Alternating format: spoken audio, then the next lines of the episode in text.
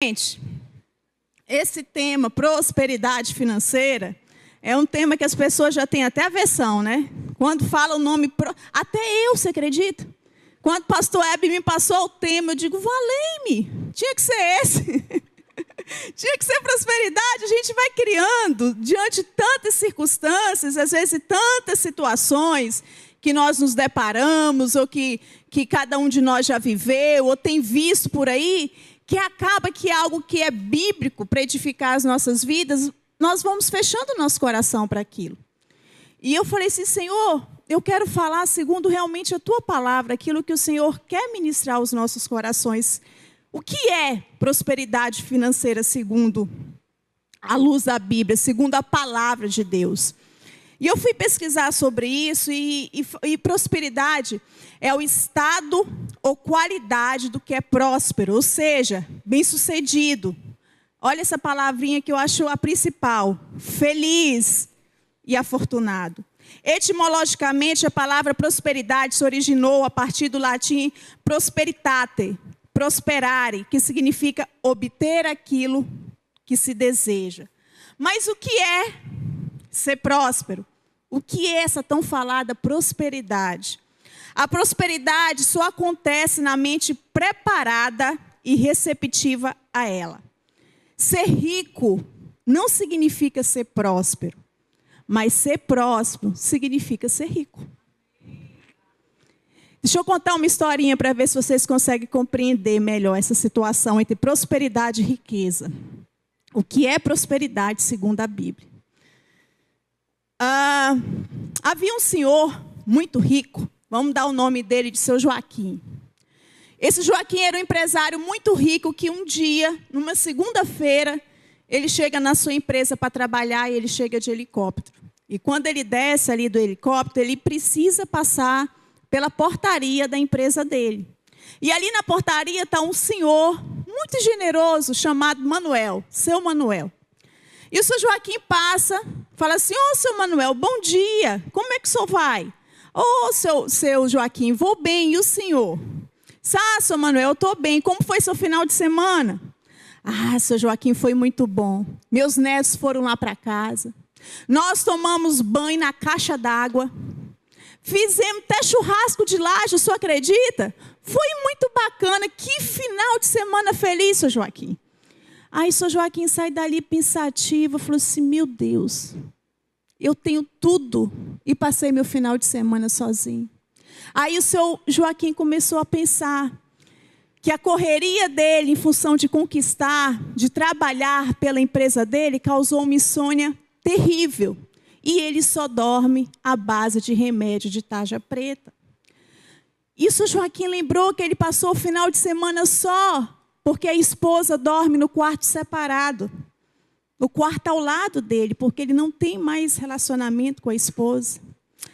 Ele tem filhos, mas sabe, ele não pode contar com os filhos. Os filhos passam a noite embaladas, em farras, e só chegam em casa amanhecendo o dia e dorme durante todo o dia. E São Joaquim começou a pensar: será se realmente eu conquistei? Deixa eu te falar uma coisa: o São Joaquim era rico, riquíssimo, mas São Manuel ele era próspero, muito próspero. E é essa prosperidade que o Senhor quer que nós entendamos. Prosperidade diante a Bíblia não é riqueza. O homem tem andado perdido buscando riquezas. A sociedade tem andado perdida buscando riquezas e para isso vale tudo, para isso vale qualquer coisa. Mas o Senhor, ele te promete uma prosperidade. Aquela prosperidade que vai te fazer feliz, independente das circunstâncias, aquela prosperidade que vai trazer paz, independente das circunstâncias, aquela prosperidade que ele fala: Eu estarei contigo em todo o tempo, eu sou o teu provedor, eu sou o teu Senhor. É essa prosperidade que Ele quer que você entenda essa noite, que você entre para 2020 olhando eu sou próspera no Senhor, eu sou abundante no Senhor, porque Ele é o meu bom pastor. Amém? Mas como adquirir essa prosperidade financeira segundo a palavra de Deus? Primeiro ponto, obedecer ao Senhor. Ah, obedecer gera prosperidade? Gera. Vamos lá. Vamos ver o que, que fala Josué 1,8. Gente, eu vou ler alguns versículos com você. Se você quiser anotar e ler em casa, né? Porque para você não, não se perder muito procurando. Josué 1,8. Quem abriu, vamos lá. Não se aparte da sua boca o livro desta lei. Antes, medita nele dia e noite, para que tenhas cuidado de fazer conforme a tudo quanto nele está escrito. Porque então farás, olha só, prosperar o teu caminho e serás bem sucedido. Prosperidade está relacionada à obediência a Deus a obediência aos princípios de Deus. As pessoas querem ser prósperas, mas não querem obedecer aos princípios de Deus. Elas querem ser prósperas, mas não querem fazer aquilo que Deus tem orientado a fazer. O povo de Israel andava segundo esse princípio.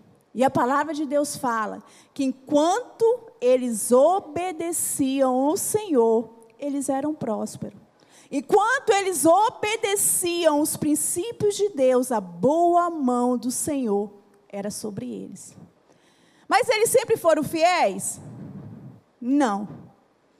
Sempre havia o tempo que eles se afastavam de Deus. E tinha aqueles momentos que eles abandonavam os princípios de Deus. E olha o que acontecia quando eles faziam isso. Levítico 26, do 14 a 16. E quando eles se afastavam de Deus, eles pereciam. Levítico fala aqui o seguinte, 26, 14 ou 16. Mas se não me ouvirdes e não cumprirdes todos esses mandamentos, e se rejeitarem os meus estatutos, e a vossa alma se enfadar dos meus juízos, não cumprindo todos os meus mandamentos, para invalidar a minha aliança, então eu também vos farei isso porei sobre vós terror, a tísica e a febre ardente, que consumam os olhos e atormentam a alma. E semeareis em vão a vossa semente, pois os vossos inimigos a comerão. Aí você fala assim: ah, pastora, pelo amor de Deus, esse povo aí vivia ali no tempo de Israel, era no tempo da lei. Hoje eu vivo no tempo da graça. Glória a Deus que eu vivo no tempo da graça. Esse negócio aí dessas pestes aí, essa tísica, essa, essa febre ardente, não. Eu vivo no tempo da graça. Mas nós temos visto tantos males assolar. Tantos males assolar essa geração.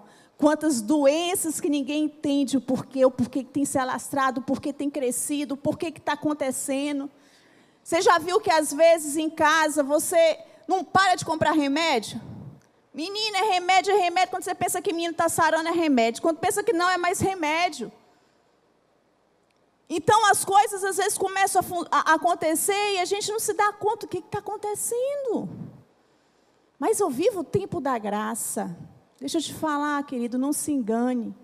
Nós vivemos o tempo da graça, mas ainda continua a palavra de Deus dizendo, dizendo que nós precisamos andar segundo os seus estatutos. Nós ainda continuamos precisando obedecer os seus princípios obedecer aquilo que Ele tem direcionado, aquilo que Ele tem nos dado. Jesus, o próprio Jesus fala lá em Lucas 11, 28, que são felizes são felizes aqueles que ouvem a palavra de Deus e a praticam.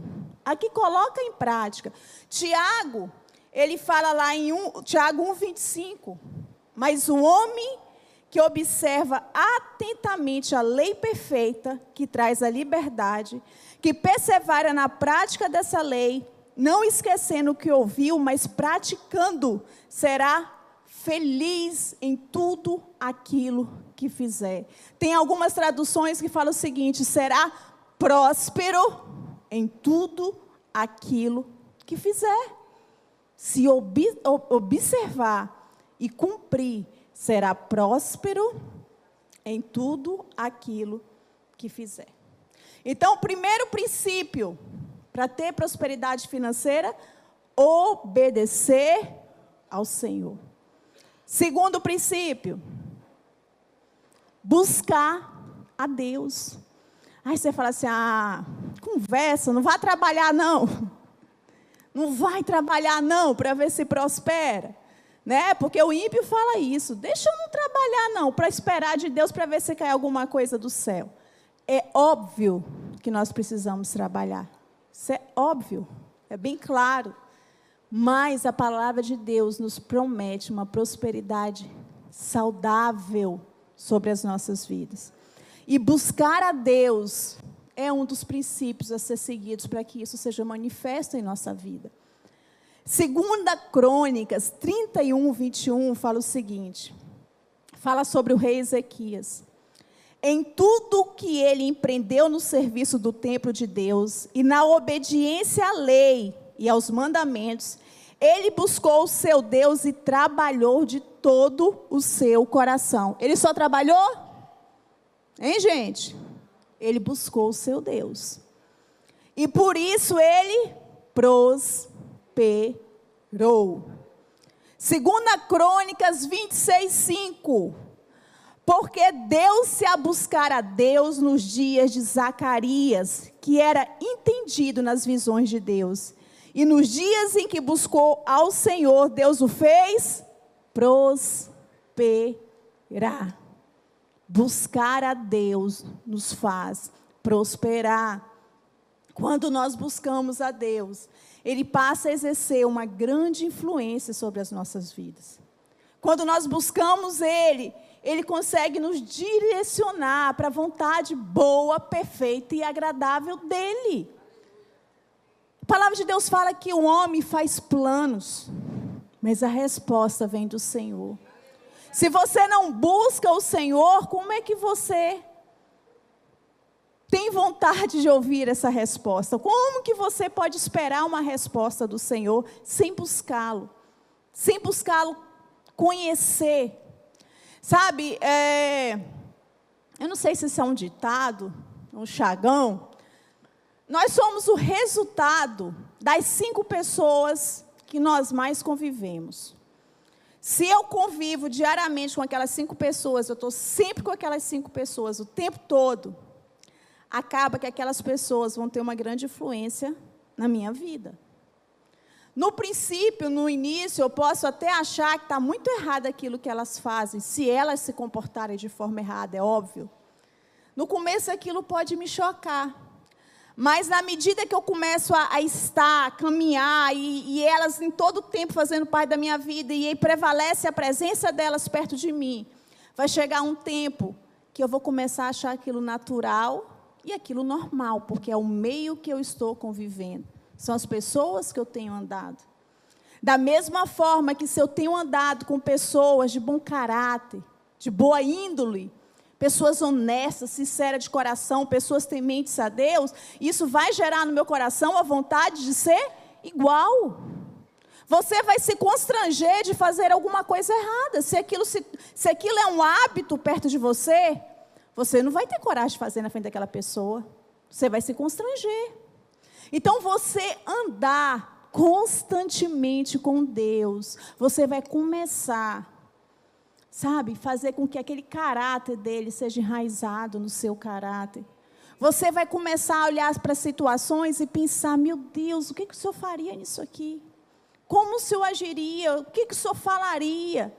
Ou então determinado trabalho que chega diante de você e você não sabe nem que rumo tomar. Mas quando a gente tem buscado esse Deus, você vai fechar seus olhos e falar assim: Espírito Santo. Eu digo isso direto. Eu digo é o seguinte, Espírito Santo: Salomão pediu sabedoria, o Senhor deu. Eu também, o Senhor me dá sabedoria aqui. Eu preciso, o Senhor deu para Salomão, eu sou filha também, não há distinção. Então, o mesmo Deus que deu sabedoria, o mesmo Espírito Santo, me capacita porque eu preciso. E na minha área, né, eu sou arquiteta, eu falo assim, eu estou falando com o arquiteto dos arquitetos. O Senhor sabe tudo, formou tudo, criou todas as coisas. E a tua palavra fala, Senhor, que toda capacidade vem do Senhor.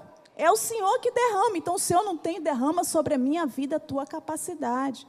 Me ensina a fazer isso. Esses dias eu estava, gente, eu estava sem dormir, que eu precisava fazer um projeto, eu estava sem ideia para esse projeto.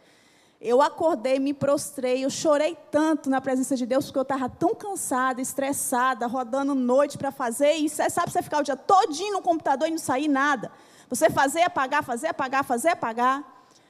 E eu me prostrei, chorei e fiz essa oração. Senhor, a capacidade vem do Senhor. A inspiração é tua, Espírito Santo. Então me ajuda, faz por mim isso aqui. E eu vou te falar, saiu e ficou lindo, ó. Vai ficar lindo quando estiver pronto. Ele, a nossa dependência é totalmente dele, é a ele que nós precisamos buscar. É a ele que nós precisamos clamar por socorro. Olha o que Provérbios 13, 20 fala.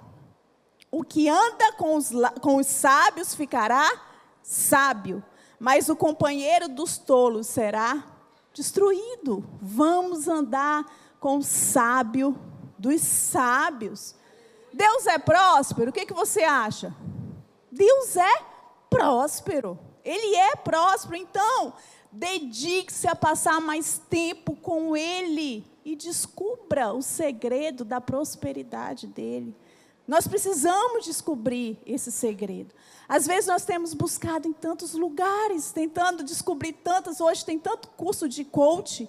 É coach para isso, coach para aquilo, é técnica não sei para quê, é, é para ensinar isso, ensinar aquilo. Busque do Senhor.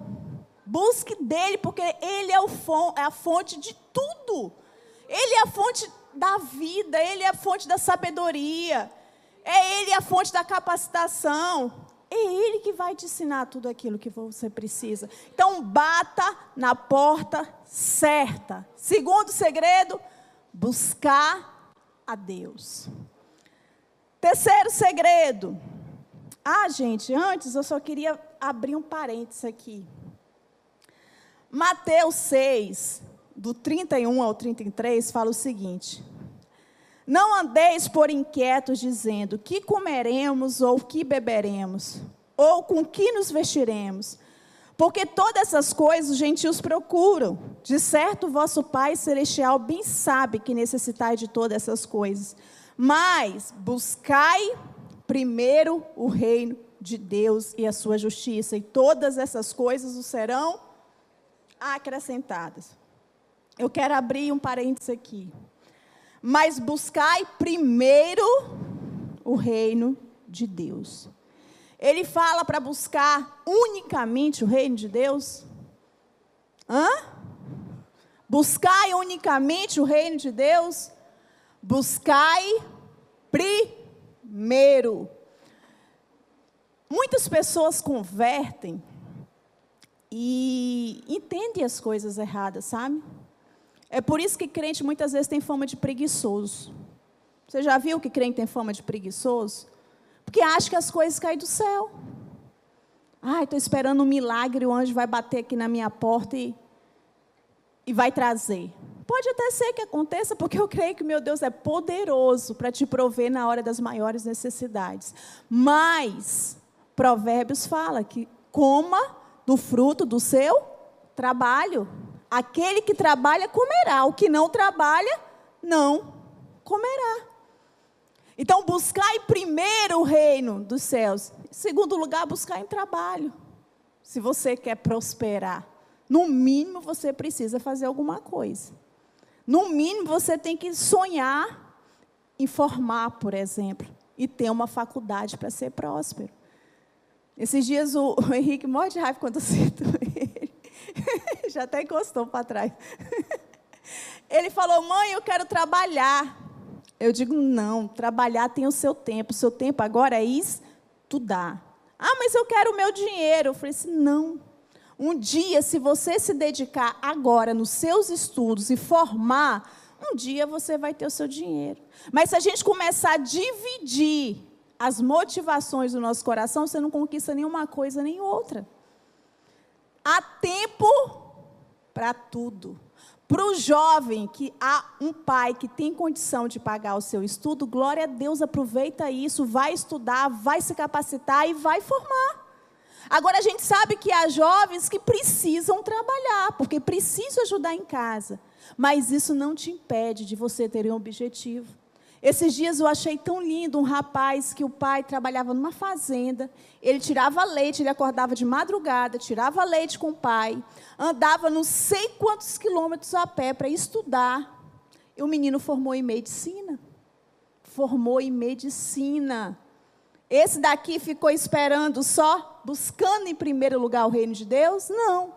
O buscar em primeiro lugar o reino de Deus vai te fortalecer para toda essa caminhada vai te dar força para você prosseguir, vai abrir o seu entendimento para tomar decisões certas na hora certa. É esse buscar que não vai te deixar desanimar diante das circunstâncias que não são tão boas, porque vai haver momentos bons e outros que não são tão bons. Vão haver momentos de necessidade, de aflições, e é esse buscar a Deus em primeiro lugar que vai te revigorar todos os dias, que vai te fortalecer todos os dias para que você saia com seu currículo debaixo do braço e bata na porta e procure um emprego. Então as pessoas, elas têm a, muitas pessoas têm a mentalidade de achar que eu preciso só orar e que os irmãos da igreja têm a obrigação de me dar a cesta básica tem a obrigação de, de me dar o dinheiro para pagar a minha energia. Gente, é óbvio que quem precisa e quem pode ajudar, precisa ajudar. Não me interprete errado, o que eu estou dizendo que a gente não pode se acomodar em uma situação. É isso que estou querendo te dizer. No dia mal, Deus vai levantar, não tenha dúvida alguém para ser benção na sua vida. Ele vai levantar.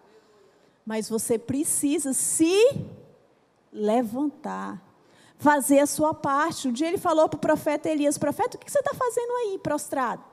Se levanta, meu filho, vamos trabalhar. Né? Vai até a viúva lá, que você precisa fazer um serviço lá.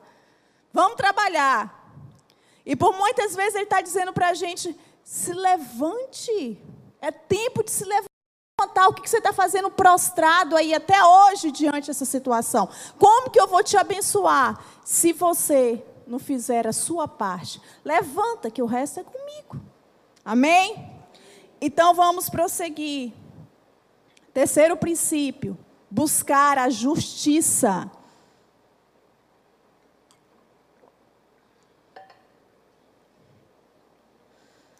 Salmos 37, 25 fala o seguinte: Fui moço e agora sou velho.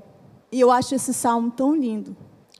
Mas nunca vi desamparado o justo, nem a sua semente mendigar o pão.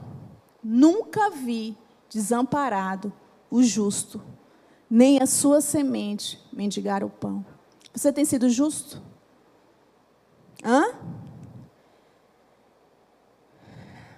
A palavra de Deus fala que nós precisamos ser justos. Ser justo com as pessoas. Ser justo naquilo que nós fazemos, que precisamos ser corretos. Como, por exemplo, ser.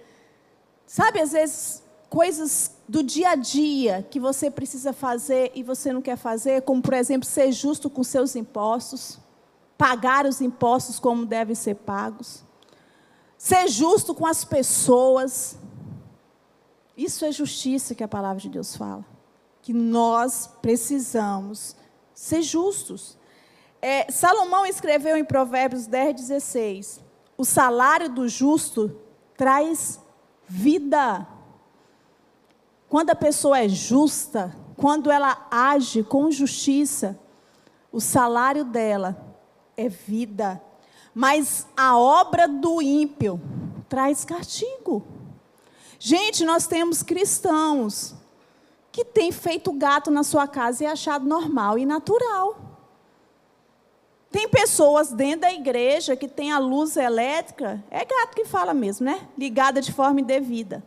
E acha que é uma bênção porque não está pagando energia. É uma bênção de Deus. Tem pessoas que são cristãs e tem um aparelho que eu não, que eu não lembro o nome, que rouba um negócio aí, gente, que o povo paga mensalidade aí todo mês de, de, né, de, de filmes, Netflix, um monte de coisa. Esse aparelho rouba e é vendido aí baratinho. E as pessoas acham natural. Não é natural. Não é normal. Nem sempre o caminho mais fácil é o melhor caminho a se tomar. Aliás, o caminho mais fácil, às vezes, é o mais perigoso é o mais perigoso. Então, ser justo, agir de forma justa, você sabe o que é errado. Não precisa ninguém falar para você o que é errado, o que é certo, você sabe. E muitos têm praticado e andado na iniquidade. Muitos têm feito o que é errado e querem prosperar. Às vezes querem fa fazem na sua empresa o que é errado e querem prosperar. Como? Que a mão do Senhor vai com você se você não segue os princípios dele. Quantos textos nós já lemos até aqui, gente, dele dizendo: Eu prosperarei, mas se me obedecer, se você obedecer os meus princípios, eu te prosperarei, mas se você me buscar, eu te prosperarei, mas se você for justo. Você entende que tem algumas coisas que nós precisamos percorrer, que não adianta você pegar atalho? Às vezes nós somos tão viciados em atalhos, a gente quer chegar mais rápido. A gente quer conquistar mais rápido.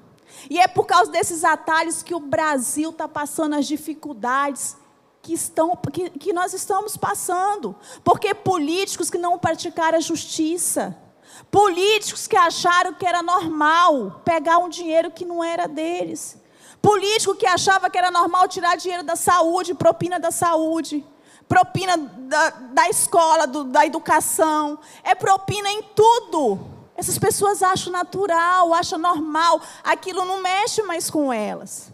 E é em função disso que nós temos padecido hoje. E é por isso que a palavra de Deus fala que quando o justo governa, o justo governa, há prosperidade entre o seu povo, há abundância entre o seu povo. Porque se o injusto está lá que pensa só nele, não tem como ter prosperidade. E às vezes nós condenamos isso, nós criticamos isso e nós fazemos as mesmas coisas. Diferentes algumas coisas, mas praticamos a injustiça. Às vezes nós lesamos pessoas sem perceber. Às vezes roubamos pessoas sem perceber. E às vezes você sabe que está fazendo errado e continua fazendo também. Então, nós precisamos entender se nós queremos essa prosperidade sadia. E é isso que Provérbios fala tanto. Se fosse minha pastora que tivesse aqui, ela já tinha dito uns 20 provérbios que fala sobre isso, que ela grava. Eu não gravo versículo. Mas quantos provérbios que fala da prosperidade do ímpio? Que é uma prosperidade enganosa, que é uma prosperidade falsa Gente, o que esse, aquele, aquele governador do Rio de Janeiro, lá, Sérgio Cabral, tem passado? Ah, menino, se ele pudesse saber o que ele ia passar hoje, alguns anos atrás, ele não tinha tocado um, centavo daquilo ali.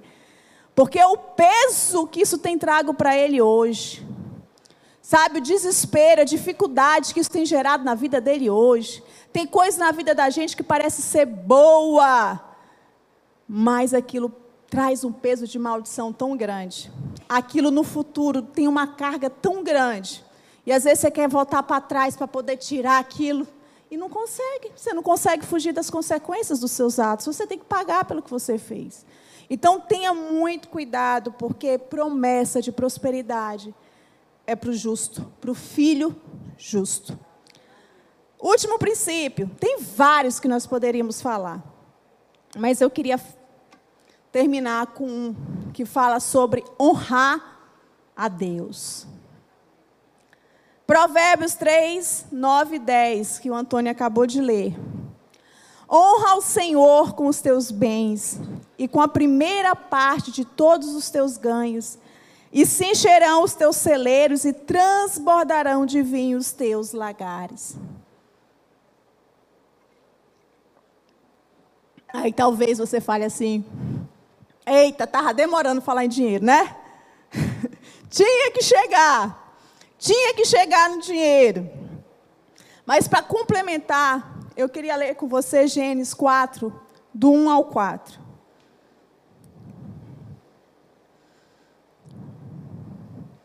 Gênesis 4, do 1 ao 4.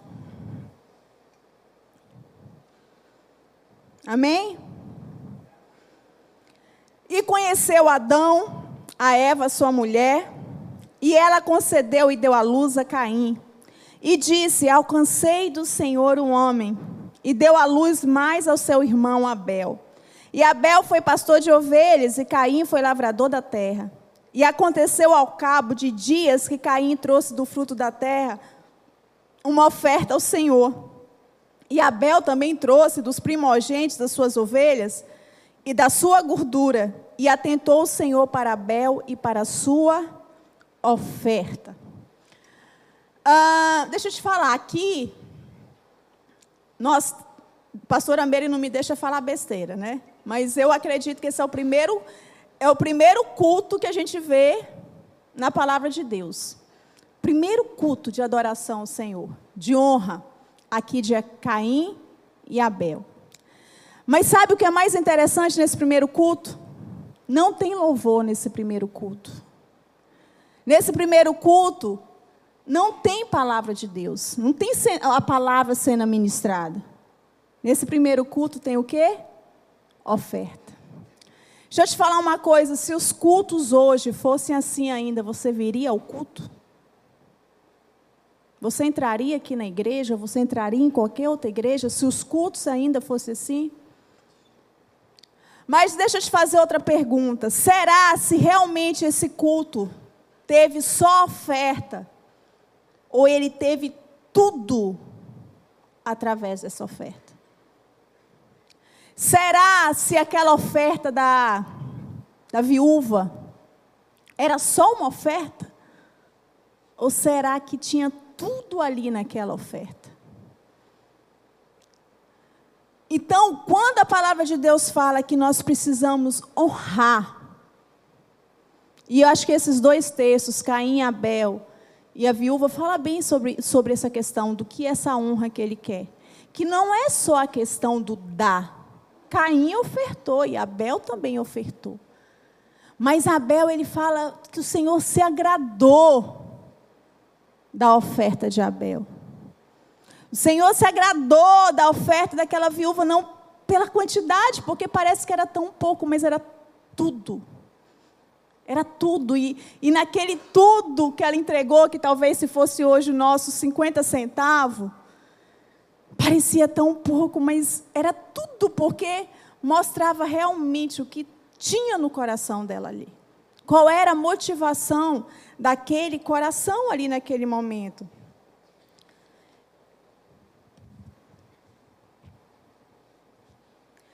Mateus 13, do 44 ao 46, fala o seguinte: Também o reino dos céus é semelhante a um tesouro escondido no campo, que um homem achou e escondeu, e pelo gozo dele vai, vende tudo quanto tem e compra aquele campo.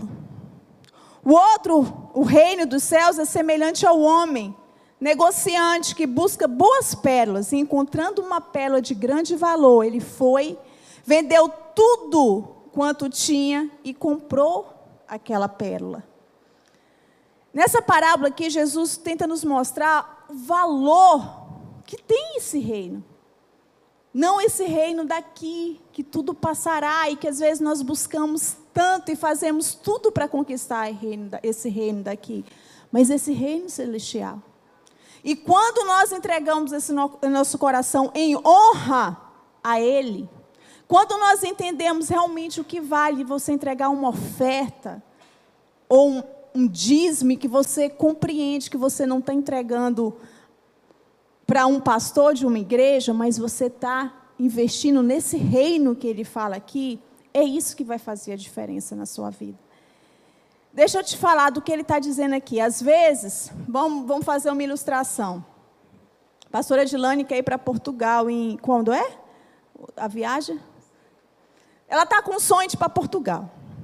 Talvez você tenha um sonho para ir para Israel, igual eu, um dia eu vou, mas ela me disse esses dias o preço, aí quando a gente fica sabendo o preço, parece que a gente fala assim, hum, né? A gente até desanima. Mas sonhar, né? Sonhar não custa nada. Diz que para isso aí a gente não paga. Mas tem pessoas que querem ir para os Estados Unidos. Mas para você ir para um país desse, você tem que ter uma caixinha ali, né? Juntar um dinheirinho. Até porque nosso dinheiro não vale lá. Aí, às vezes, você passa aí, ah, eu vou daqui dois anos para Portugal, eu vou daqui dois anos para os Estados Unidos. Eu vou juntar um dinheiro, porque eu quero comprar umas coisinhas lá e eu vou precisar gastar. E você vai pegando o seu cofrinho e vai economizando. Vai economizando, vai colocando esse dinheirinho ali, vai colocando, vai colocando. Até que chega a semana da sua viagem. Se, opa, aí você pega aquele pote e vai lá na, na loja de câmbio trocar seu dinheiro, ou para euro, ou para dólar, você vai trocar o seu dinheiro. Seja euro ou dólar, que está bem valorizado, você vai chegar com seu bolo lá, provavelmente assim, de lá, sei lá, dois reais, cinco reais, dez reais, dá um, dá um bom bolo. E você vai sair com bolinho assim. Né? Porque um dólar está 4,21, bateu ontem. Um dólar, então cada quatro reais meu e 21 centavos. E se for para os Estados Unidos, está pagando 4,60 ainda. Aí diminui o bolinho. Então você vai sair, você chega lá com um bolo desse tamanho e sai com um bolinho. Aí você olha para aqueles dois bolos e você fala assim: Meu Deus, será que eu fiz o negócio certo? Que besteira é essa eu trocar um bolo desse tamanho por um, por um pequenininho? Mas mesmo que os teus olhos não conseguem naquele momento identificar aquele bolinho naquele momento vale a mesma quantidade hoje do que aquele bolão. Só que aquele bolinho que você está tão desacreditado, ele pode render, o seu bolão não. Seu bolão, se continuar ali, ele vai continuar a mesma coisa, mas o bolinho, se você guardar, seja euro ou dólar, ele vai crescer, ele vai render. E era isso aqui que Jesus estava dizendo na parábola: olha, você precisa investir em algo que, mesmo que você não consiga ver agora, mesmo que você não consiga entender agora, você está investindo no reino que é eterno. Faça igual aquele homem que ele pegou e viu como era precioso aquele reino, ele vendeu tudo que ele tinha e comprou aquele, voltou e comprou aquela terra, porque ele sabia o valor que tinha ali. Ou então, como outro que desejava tanto aquela pérola, entendia o valor daquela pérola, ele vendeu tudo e voltou e comprou aquela pérola. Em que que você tem realmente investido a sua vida? Aonde você tem investido aquilo que o Senhor tem colocado e frutificado na sua mão? Às vezes nós nos apegamos tanto. Ah, Senhor, eu sabe, é um salário só e o meu salário é tão pouco. Eu já tenho que fazer tanta coisa com o meu salário. Se eu ainda for tirar dízimo, se eu ainda for tirar oferta, o que, que vai sobrar para mim? E o Senhor, ele fala aqui sobre, eu acho tão lindo quando ele fala aqui em Atos 10, sobre a vida de Cornélio. Esse texto é muito bonito. Fala que em Cesareia havia um homem chamado Cornélio, um centurião, que era piedoso e temente a Deus, com toda a sua casa, o qual fazia muitas esmolas aos povos, e de contínuo ele orava a Deus. Aí a palavra continua falando da história de Cornélio e fala que um certo dia Cornélio estava no canto da casa dele e provavelmente estava orando. Aparece um anjo para Cornélio. E Cornélio se assusta: Que isso, Senhor? E o anjo fala assim: Cornélio, eu estou aqui para te dizer que há um memorial, um memorial no céu por cada oferta que você tem dado ao necessitado.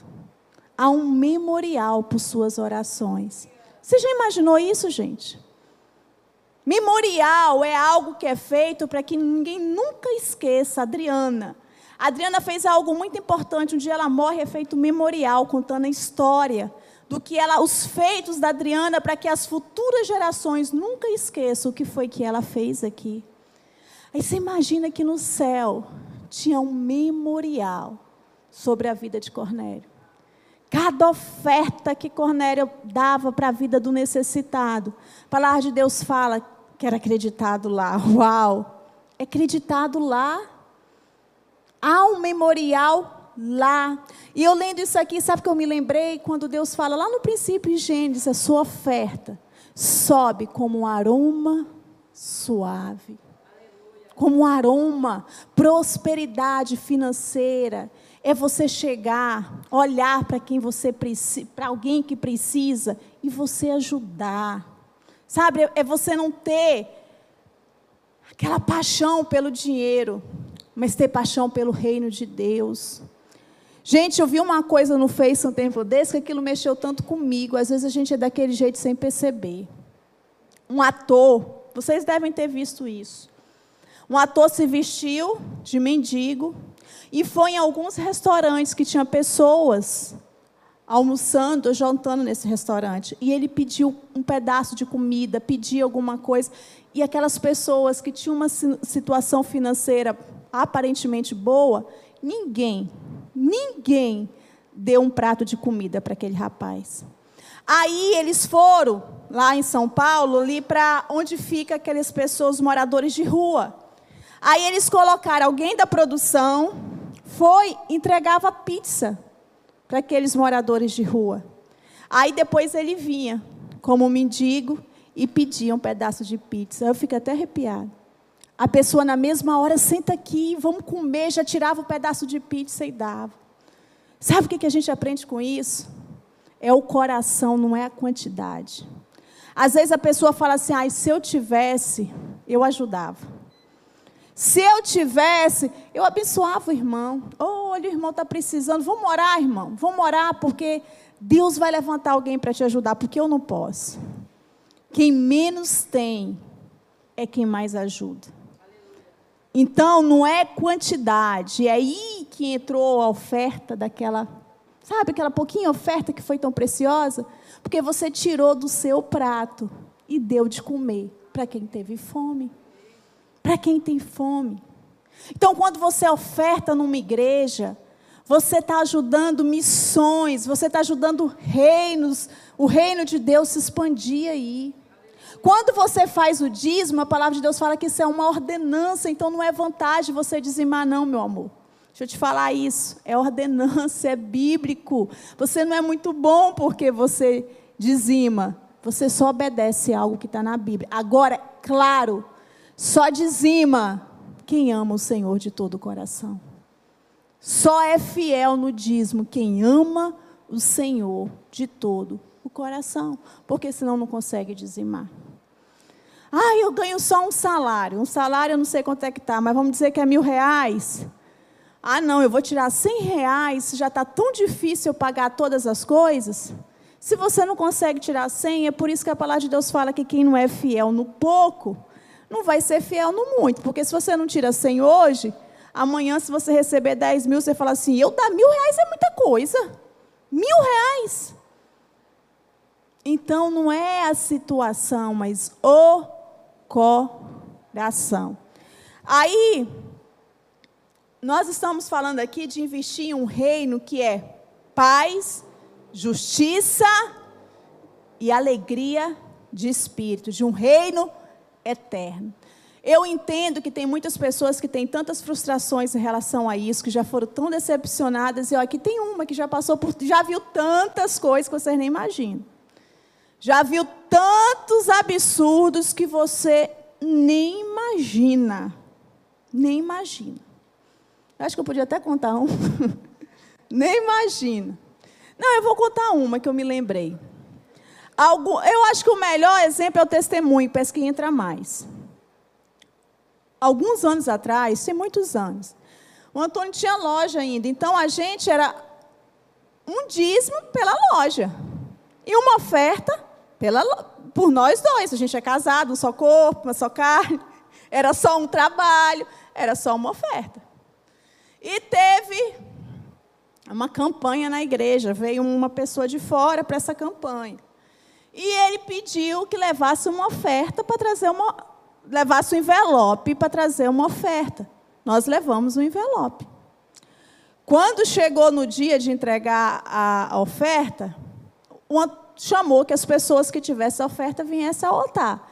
O Antônio foi no altar e eu fiquei sentada, né? Porque ele levou a oferta pela gente. Irmãos, na hora que veio o povo com a oferta para o altar, essa, esse abençoado Senhor falou assim: olha, e os outros que estão sentados aí estão sentados por quê? Não trouxeram oferta, não? os que estão aqui, vem para cá, todo mundo. Os que tinham oferta, mandou para o canto. E a gente que está. E eu sentada.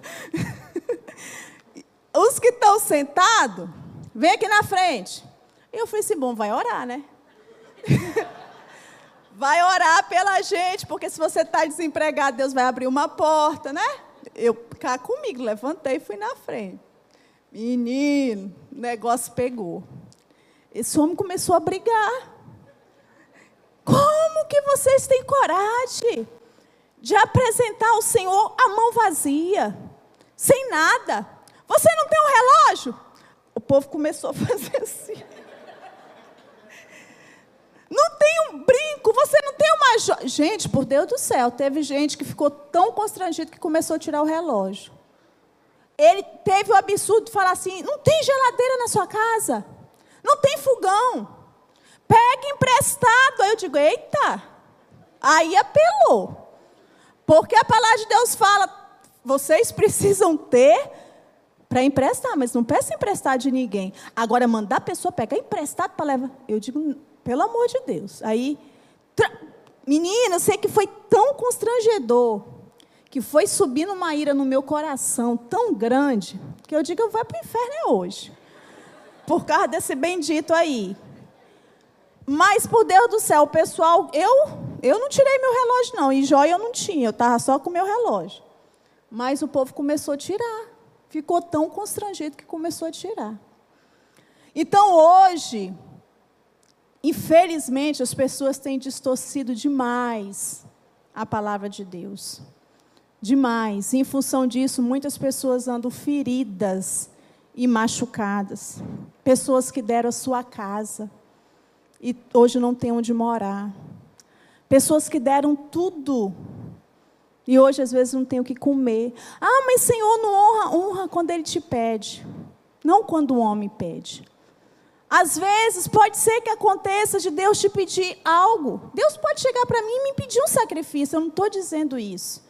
Mas é muito particular entre eu e Deus. Ele vai ministrar no meu coração e vai me pedir aquele sacrifício. Ele pediu um sacrifício para Abraão. Tem alguns domingos que isso é ministrado aqui. Ele pediu um sacrifício para Abraão. Ele é o mesmo Deus de hoje. Ele entregou um sacrifício em nosso lugar. Ele entregou Jesus, foi um sacrifício. Então ele ainda continua pedindo sacrifícios para você, mas ele vai falar com você de forma especial e particular. E se for Deus que está pedindo, algo vai acontecer no mundo espiritual, porque quando nós abrimos o coração para tirar algo por amor a Ele, Ele vem e ocupa o nosso coração e nós nos tornamos pessoas diferentes, especiais, porque nós damos lugar a Ele.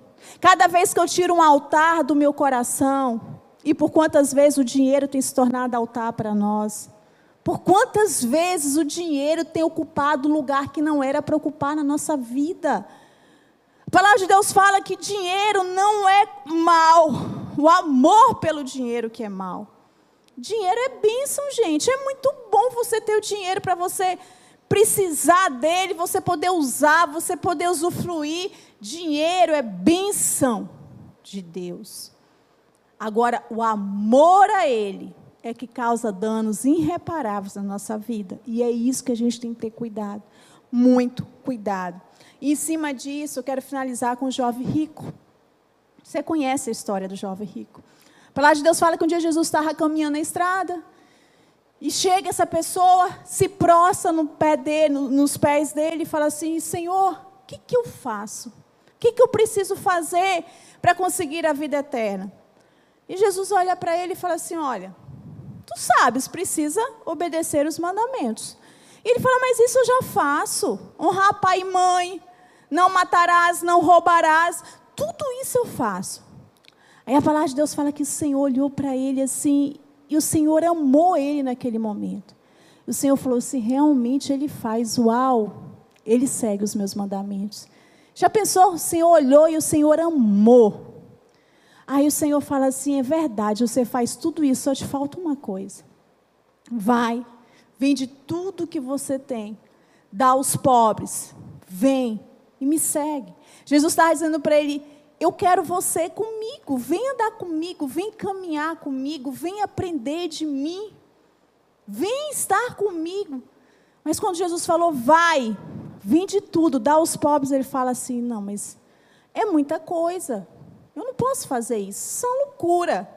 Isso é muito pesado. É muito pesado. Então, a, o pastor Hebe gosta de, de falar muito sobre a linguagem do amor, né? Cada um descobrir, descobrir a sua linguagem de amor.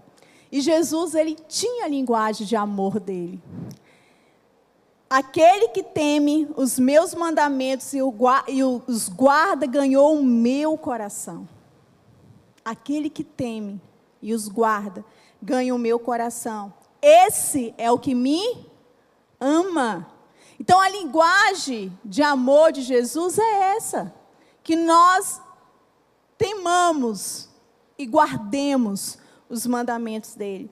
E ele tem uma promessa, uma recompensa para esse amor.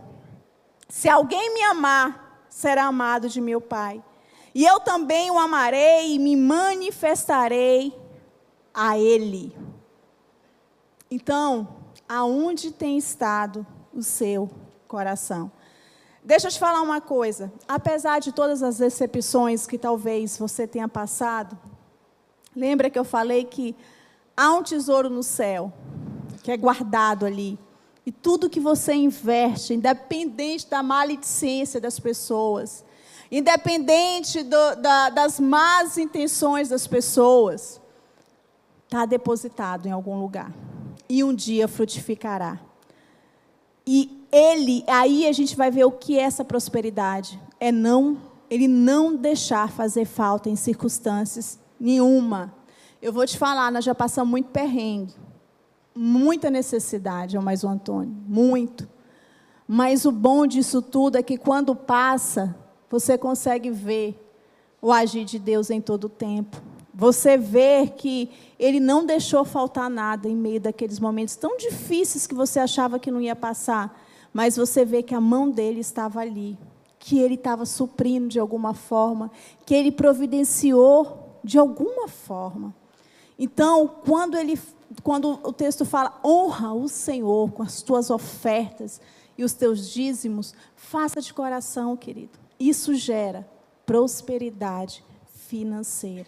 Fique em pé no seu lugar. E eu queria, eu não posso terminar sem ler esse texto, Abra sua Bíblia aí em Deuteronômio 28.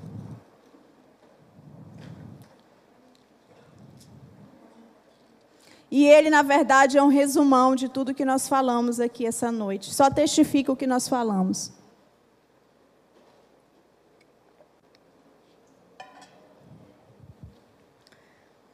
Amém? E será que se ouvires a voz do Senhor teu Deus, tendo cuidado de guardar todos os seus mandamentos que eu te ordeno hoje, o Senhor teu Deus, te exaltará sobre todas as nações da terra, e todas estas bênçãos virão sobre ti e te acossarão, quando ouvires a voz do Senhor teu Deus. Bendito serás tu na cidade, bendito serás no campo. Bendito o fruto do teu ventre e o fruto da tua terra, e o fruto dos teus animais, e a criação das tuas vacas, e os rebanhos das tuas ovelhas. Bendito o teu cesto e a tua amassadeira. O Senhor entregará os teus inimigos que se levantarem contra ti, feridos diante de ti. Por um caminho sairão contra ti, mas por sete caminhos fugirão diante de ti. O Senhor mandará que a bênção esteja contigo nos teus celeiros em tudo em tudo que puseres a tua mão, e te abençoará na terra que te der o Senhor teu Deus. O Senhor te confirmará para si por povo santo, como tem jurado, quando guardardes os mandamentos do Senhor teu Deus e andares nos seus caminhos. E todos os povos da terra verão que é chamados pelo nome do Senhor e terão temor de ti. E o Senhor te dará abundância de bens no fruto do teu ventre, e no fruto dos teus inimigos, e no fruto da tua terra, sobre a terra que o Senhor jurou aos teus pais te dar. O Senhor te abrirá o seu bom tesouro, o céu, para dar chuva à tua terra no seu tempo, e para abençoar toda a obra das tuas mãos, e emprestarás a muita gente, porém tu não tomarás emprestado. E o Senhor te porá por cabeça e não por cauda, e só estarás em cima e não debaixo. Quando obedecer aos mandamentos do Senhor teu Deus, que hoje te ordeno para os guardar e fazer. E não te desviará de todas as palavras que hoje te ordeno, nem para a direita, nem para a esquerda, para andares após outros deuses para os servir. Se me obedeceres e guardar os meus mandamentos, Cada promessa dessa vai te seguir. Cada promessa vai nos seguir. Só depende de quem? De nós. De obedecermos o Senhor. Quer ter prosperidade financeira? Obedeça o Senhor e guarde os seus estatutos. Seja fiel em todo o tempo, mesmo nos momentos mais difíceis. Seja fiel, seja fiel com o seu caráter. Seja fiel com as suas ofertas. Seja fiel com os seus dízimos. Honre o Senhor em todo o tempo. Amém. Nós queríamos orar por você. Eu creio quando a palavra de Deus fala que as nossas mãos são benditas. E o fruto do nosso trabalho vem das nossas mãos. Ela representa o nosso trabalho. E nós queremos ungir a sua mão. Nós queremos, como profeticamente, ungir as suas mãos. Eu creio na unção do óleo. Eu creio no poder que há na unção do óleo. Então os, os pastores vão estar aqui e nós você vai estar aqui. É, pastora Edilane está sugerindo que a gente faça um corredor. Eu acho que vai ser melhor mesmo, porque aí o pessoal já sai, né? Tá. Então nós vamos fazer o seguinte, nós vamos orar.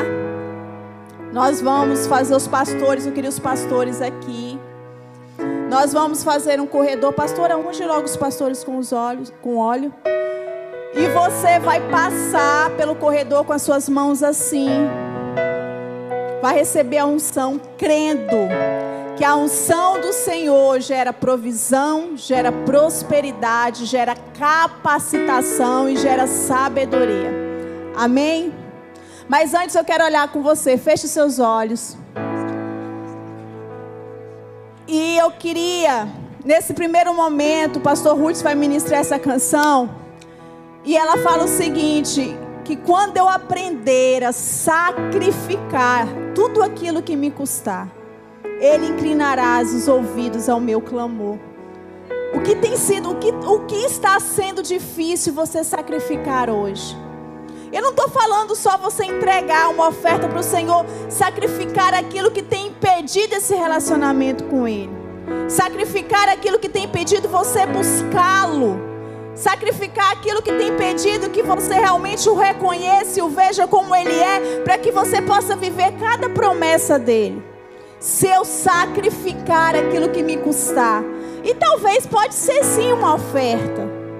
Talvez para você está sendo tão difícil você dizimar. Tem algo que te prende e você não consegue dizimar ao Senhor. Se eu sacrificar aquilo que me custar, o Senhor inclinará os ouvidos. E nesse primeiro momento eu queria que você orasse. Antes de você passar, fale com Deus. Fale com Deus o que precisa ser mudado na sua vida.